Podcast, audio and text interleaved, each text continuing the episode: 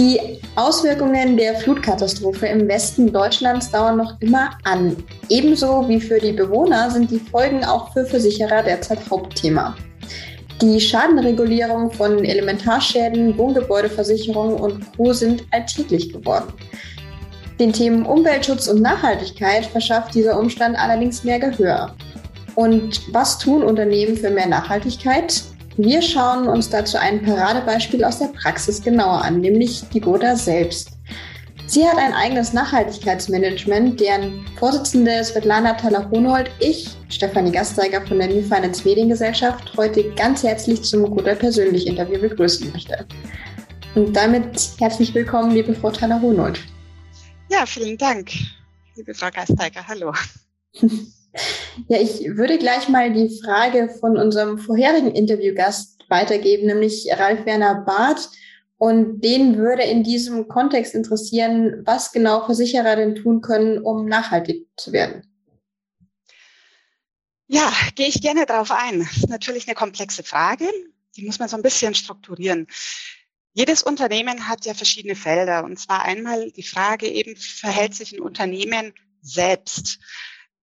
Als Versicherung habe ich natürlich andere eigene Auswirkungen als jetzt zum Beispiel ein produzierendes Gewerbe.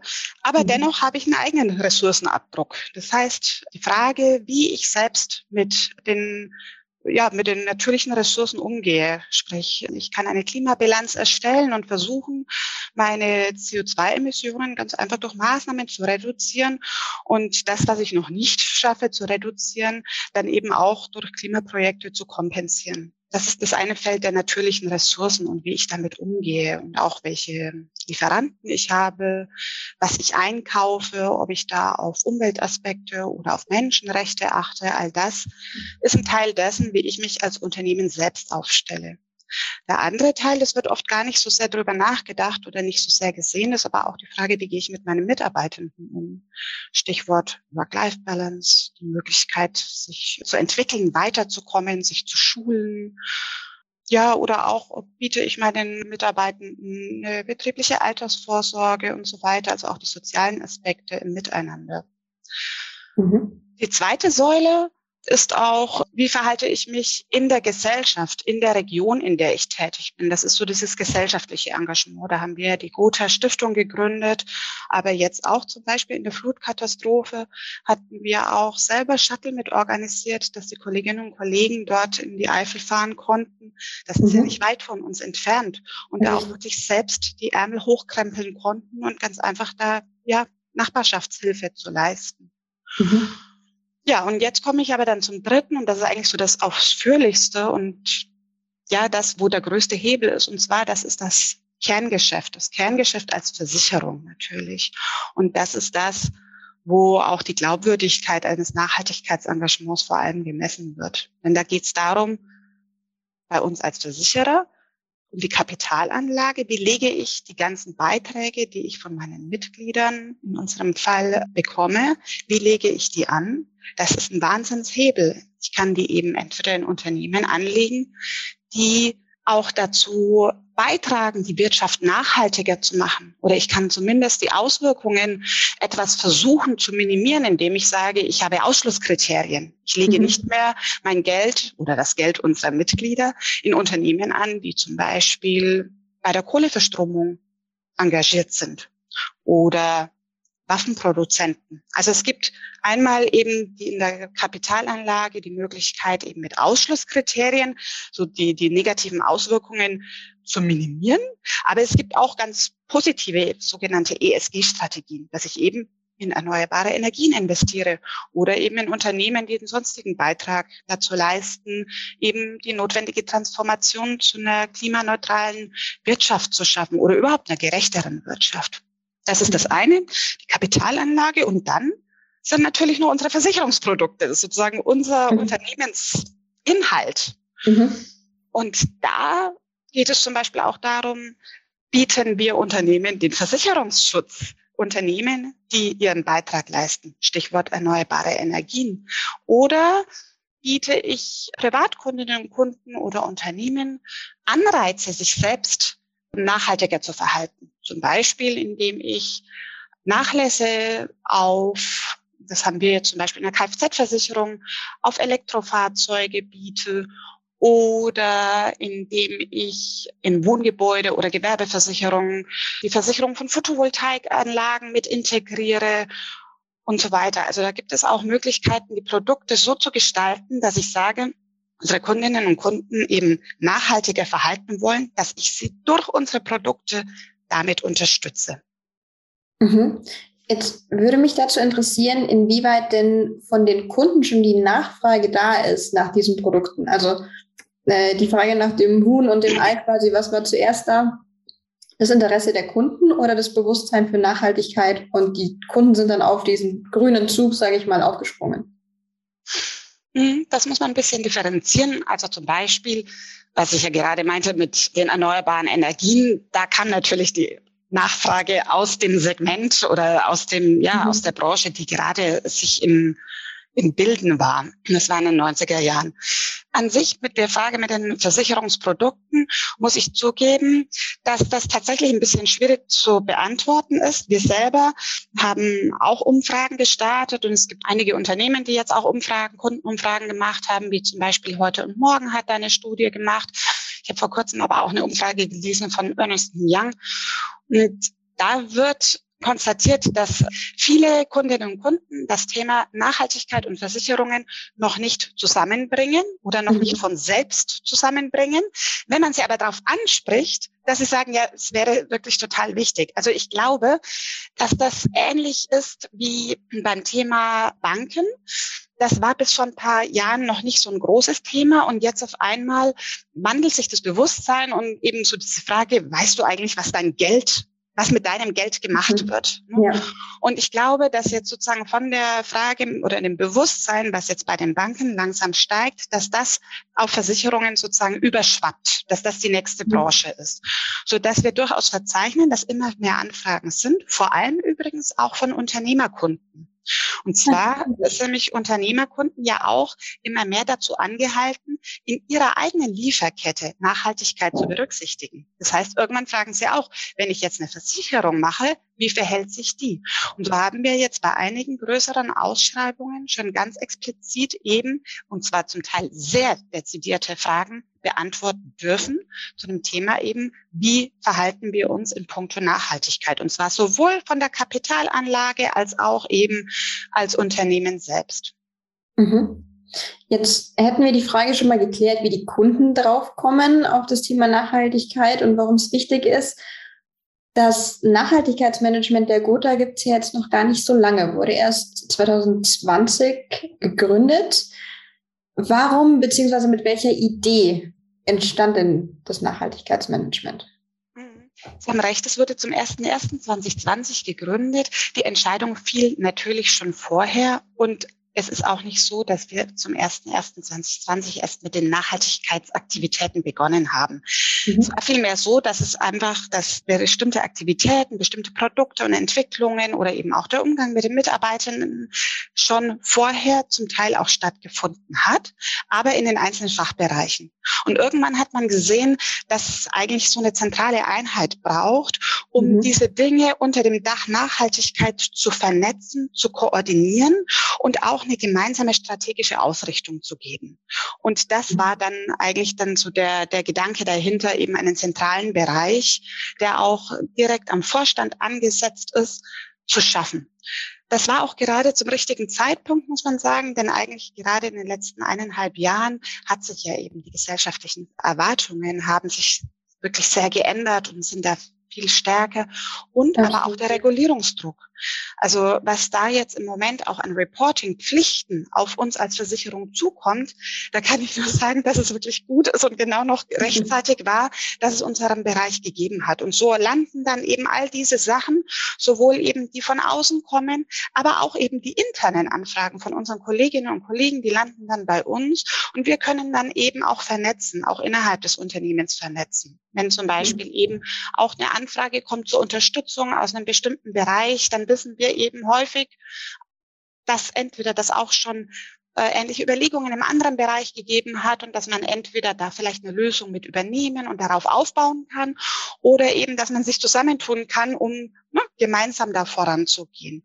Und das ist natürlich zum einen auch ressourcenschonend oder man kann da ja auch innerhalb des Unternehmens und man kann da dann eben schon auf bereits ja, Erfahrenem kann man dann eben sich viel weiterentwickeln. Mhm. Aber es ist natürlich auch in der Sichtbarkeit nach außen viel besser, wenn man das bündeln kann, koordiniert nach außen geben kann. Ja, aber es ist auch schön zu sehen, dass hier jeder gewillt ist mitzumachen oder auch jeder schon angefangen hat damit und man daraus dann eben ein großes Ganzes gebündelt hat. Was würden Sie denn sagen, also aus Ihrer persönlichen Wahrnehmung, aber vielleicht auch offiziell in Anführungszeichen, was die bisher größte Errungenschaft der Gotha in Sachen Nachhaltigkeit ist? Einiges hat sich ja schon getan. Ja, durchaus. Ich glaube, die größte Errungenschaft, wenn man so nennen möchte, ist tatsächlich die Tatsache, dass die Gotha wirklich so früh das Potenzial der erneuerbaren Energien erkannt hat und da mhm. aktiv eingestiegen ist. Das hatte, glaube ich, schon 1995 begonnen. Da hat die Gotha als einer der ersten Versicherer eben überhaupt Versicherungslösungen mit und für die erneuerbaren Energien, für die Windenergie vor allem entwickelt und hat da eine enorme Expertise und Know-how aufgebaut. Und heute ist es so, wir sind heute Marktführer in diesem Bereich. Wir sind der größte Versicherer hier in Deutschland und Frankreich auch von Windkraft, haben ungefähr 22.000 Windkraftanlagen und ungefähr die gleiche Anzahl an Photovoltaikanlagen eben bei uns versichert. Und was ich das Schöne finde, ist, dass es eben nicht nur eigentlich eine in Anführungszeichen Errungenschaft für die Gotha selbst ist, sondern dass wir damit wirklich der Branche auch geholfen haben sich mhm. zu entwickeln. Das heißt, es war tatsächlich oder ist eine Win-Win-Situation. Wir haben einem wirklich sehr wichtigen Bestandteil auf dem Weg eben zu einer CO2 armen Wirtschaft und Gesellschaft dabei verholfen, sich zu mhm. entwickeln. Und wir haben natürlich auch für uns ein Geschäftsfeld entwickelt, das einen ganz wesentlichen Beitrag auch für unseren Unternehmenserfolg ist. Also ich glaube, das ist echt eine sehr schöne Geschichte, über die sich die Gotha auch sehr stark definiert. Das andere mhm. ist was, was ich, was eben nicht so deutlich oder so groß eben nach außen ist, ist aber eben die Tatsache, dass wir, was nicht minder wichtig ist, ist eben, dass wir mit dem Claim glaubhaft nachhaltig auch in der Unternehmensstrategie gelandet sind, ein wirklich mhm. wesentlicher Teil davon sind. Und das finde ich so schön, dass man eben sieht, dass es nicht irgendwo so ein Add-on ist. Da haben wir mal eine Nachhaltigkeitsabteilung gegründet, die machen da ihr Ding, sondern dass es wirklich als ein integraler Bestandteil auf dem Weg zu mehr Wachstum ist, weil die Ambition 25 ist ja auch eine Wachstumsstrategie. Mhm. Und die Tatsache eben, dass das da drin ist und dass aber eben auch immer mehr Kolleginnen und Kollegen eben von selbst auch auf uns zukommen und, und Ideen haben oder eben um Unterstützung bitten, das finde ich ja nicht minder wichtige, in Anführungszeichen, Errungenschaft. Ne? Mhm. mhm. Ja, dieses Umsetzen dieses Claims glaubhaft nachhaltig, wenn ich sehe, dass das sowohl nach, von außen wahrgenommen wird, aber eben auch hier langsam so seine Früchte trägt, das ja, ist ungemein schön zu sehen. Kann ich mir vorstellen, absolut. Sie haben es jetzt gerade schon angesprochen, die Wachstumsstrategie Ambition 25. Welche konkreten Ziele hat sich denn die Gotha in Sachen Nachhaltigkeit hier gesetzt? Als größeres oder übergreifendes Ziel hatten wir eben gesagt, die Gotha möchte eine der führenden nachhaltig agierenden Versicherer sein und vor allem glaubhaft nachhaltig sein. Mhm. Wir haben das zum Anlass genommen, zu sagen, wir wollen das wirklich strategisch anpacken und eben überlegen, welche sind wirklich die prioritären Handlungsfelder, denen wir uns widmen müssen. Und wir haben dafür eben eine Wesentlichkeitsanalyse durchgeführt und haben erfragt, auch eben unsere externen Stakeholder. Was denkt ihr, ist das Wichtigste? Wo sind die größten Hebel? Und welche Erwartungen habt ihr an uns? Wir haben und die Antwort war? Und die Antwort war, kümmert euch vor allem um das Kerngeschäft. Kümmert mhm. euch darum, dass ihr nachhaltige und transparente Kapitalanlagen habt, nachhaltige und innovative Produktlösungen, also Versicherungslösungen, um den verantwortungsvollen Umgang mit den Kundinnen und Kunden. Das mhm. finde ich echt ja, super spannend, dass da auch so ein sehr aufgeklärtes Bewusstsein von Nachhaltigkeitsmanagement da war. Ja. Die anderen zwei Punkte waren die eben, kümmert euch um den Klimaschutz und die Ressourceneffizienz im eigenen Betrieb. Und den fünften prioritäre Thema ist die Einbindung der Beschäftigten und der Vertriebspartner in die Umsetzung der Nachhaltigkeitsstrategie. Und das sehe ich auch als ganz wesentlichen Faktor eigentlich. Insofern haben wir da fünf eben wesentliche Themen bekommen. Und für mhm. die erarbeiten wir gerade im Zuge der Ambition 25 Ziele, Maßnahmen auch mit Zeithorizont und Kenngrößen. Damit das nicht irgendwie, damit wir am Ende nicht sagen können, ja, ja, wir ne, haben da was erreicht, sondern dass wir uns wirklich die Ziele setzen, die verbindlich sind, die auch transportiert werden, auch nach außen und an denen wir uns aber auch eben messen müssen und dürfen. Und ich glaube, dass das ein ganz guter Weg ist, wirklich um auch diesem Ziel, dieses glaubhaft nachhaltig gerecht zu werden. Ja, wir haben da uns damit einfach eine gewisse Verbindlichkeit geschaffen und ja, da müssen wir jetzt nachkommen. Aber da haben wir, glaube ich, einen ganz guten Rahmen dafür geschaffen jetzt. Ich denke auch. Also alles, was wir so mitverfolgen dürfen, klingt sehr vielversprechend. Jetzt würde mich mal interessieren, jemand, der das Nachhaltigkeitsmanagement eines großen Versicherers leitet, und wir haben es jetzt schon gehört in diesem Podcast, es tut sich ja auch einiges. Es ist sehr viel Innovation dabei. Inwieweit spiegelt sich das denn im eigenen Privatleben wieder? Wird man da auch umweltbewusster oder auch hier umgekehrt? Sie waren schon sehr umweltbewusst und deshalb war die Position maßgeschneidert quasi. Ja, letzteres eigentlich eher. Ich habe, bevor ich bei der Gotha im Nachhaltigkeitsmanagement angefangen habe, habe ich bereits, glaube ich, 13 Jahre ungefähr als Nachhaltigkeitsberaterin gearbeitet. Auch viel für die öffentliche Hand, unter anderem das Bundesministerium für Bildung und Forschung, aber auch für weitere Unternehmen. Und natürlich war mein privates Engagement oder meine private Haltung ja auch schon vorher da, weil sonst hätte ich den Beruf ja gar nicht gewählt sozusagen. Mhm. Das heißt, es war wirklich eher so, dass das Bewusstsein und auch mein Verhalten privat schon da war und dass ich eigentlich zur Gotha gekommen bin, sozusagen um die Gotha nachhaltiger zu machen. Mhm. Aber natürlich ist es so, dass wenn man sich auch beruflich damit beschäftigt, dass ich da immer wieder neue Impulse ja auch mit nach Hause nehme. Also man man lernt ja, man tauscht sich aus und so weiter. Ja, ich versuche im privaten Leben auch so nachhaltig wie möglich zu leben und mhm. stoße da natürlich auch, genauso wie ein Unternehmen und genauso wie fast jeder andere, auch natürlich an meine Grenzen und Zielkonflikte und so weiter. Ich versuche das auch für mich selbst glaubhaft zu machen, aber nicht irgendwie total verbissen zu werden. Mhm. Denn, denn es geht ja auch darum eigentlich, dass wir das mit Freude machen, dass wir einen langen Atem haben, Absolut. dass wir nicht irgendwie zu Weltverbesserern werden, sondern dass jeder so seinen Beitrag leistet und dass es mhm. praktikabel ist, damit wir da nicht irgendwann mal total frustriert verzweifeln oder so, sondern eigentlich mit viel Freude das umzusetzen. Gibt es denn spontan eine Stellschraube, wo Sie sagen, da könnte jeder so ein bisschen nachziehen in Sachen Nachhaltigkeit?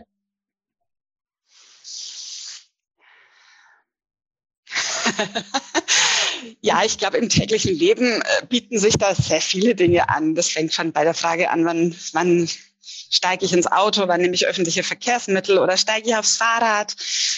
Das fängt, das geht weiter über, ja, wenn ich einkaufe, was konsumiere ich? Aber natürlich auch die Frage, welchen Versicherer wähle ich? Welche Bank wähle ich? Das sind alles Dinge, die kann man angehen.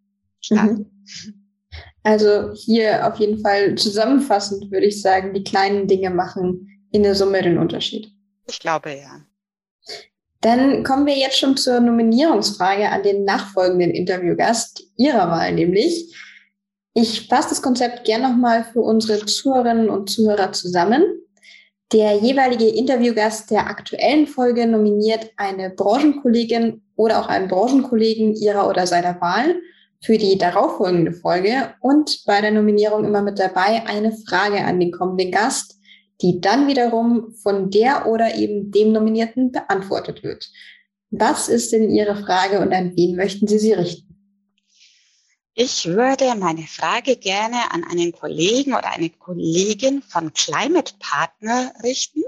Climate Partner ist ein Unternehmen, das auch uns dabei unterstützt beim Klimamanagement.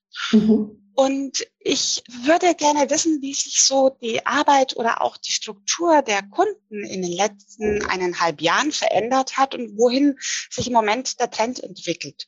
Sprich, hat sich die Art der Unternehmen, sozusagen die Branchen, die sich an sie wenden, verändert oder auch die Größe der Unternehmen? Und was sind denn eigentlich die aktuellen Herausforderungen, vor denen die Unternehmen stehen? Ich würde das an sich gerne wissen, aber natürlich auch aus Sicht der Versicherer. Und die Frage für mich auch so, können wir die Unternehmerkunden vielleicht auch dabei begleiten bei bestimmten Punkten? Mhm. Eine sehr spannende Frage. Ich bin gespannt an die Antwort. Und wer von unseren Zuhörerinnen und Zuhörern gern noch weitere Infos zum Thema Nachhaltigkeit in der Gute haben möchte, der findet das und ganz aktuell die Antwort auf die Frage, was für den Versicherer CRS, also Corporate Social Responsibility bedeutet, auf dem Gotha Makler Blog im Interview mit Lisa Janke, einer Kollegin von Ihnen, Frau Thaler-Honold. Und auch interessant vielleicht für den einen oder anderen Zuhörer, wer sich gerne noch weiter mit dem Thema befassen möchte, wie denn in den Flutgebieten, in den Katastrophengebieten vor Ort die Lage ist, der kann sich unseren Bericht eines Schadenregulierers durchlesen. Ja, Ihnen, Frau Thaler-Honold, vielen Dank für das Gespräch. Sehr spannende Einblicke, auf jeden Fall ein Zukunftsthema, das aber aktuell schon sehr an Fahrt aufgenommen hat. Und ich will mal sagen, wir bleiben dran und sind gespannt, was sich noch tut. Ja, ich danke Frau Geisteiger. Hat mir auch sehr große Freude gemacht. Ich möchte hier vielleicht nochmal die Gelegenheit auch ergreifen, auf unseren Nachhaltigkeitsbericht aufmerksam zu machen. Den haben wir jetzt im August veröffentlicht. Und da wird auch ganz anschaulich erzählt, eben wie wir versuchen, unserem Ziel glaubhaft nachhaltig zu sein, zu werden, nachkommen. Vielen Dank.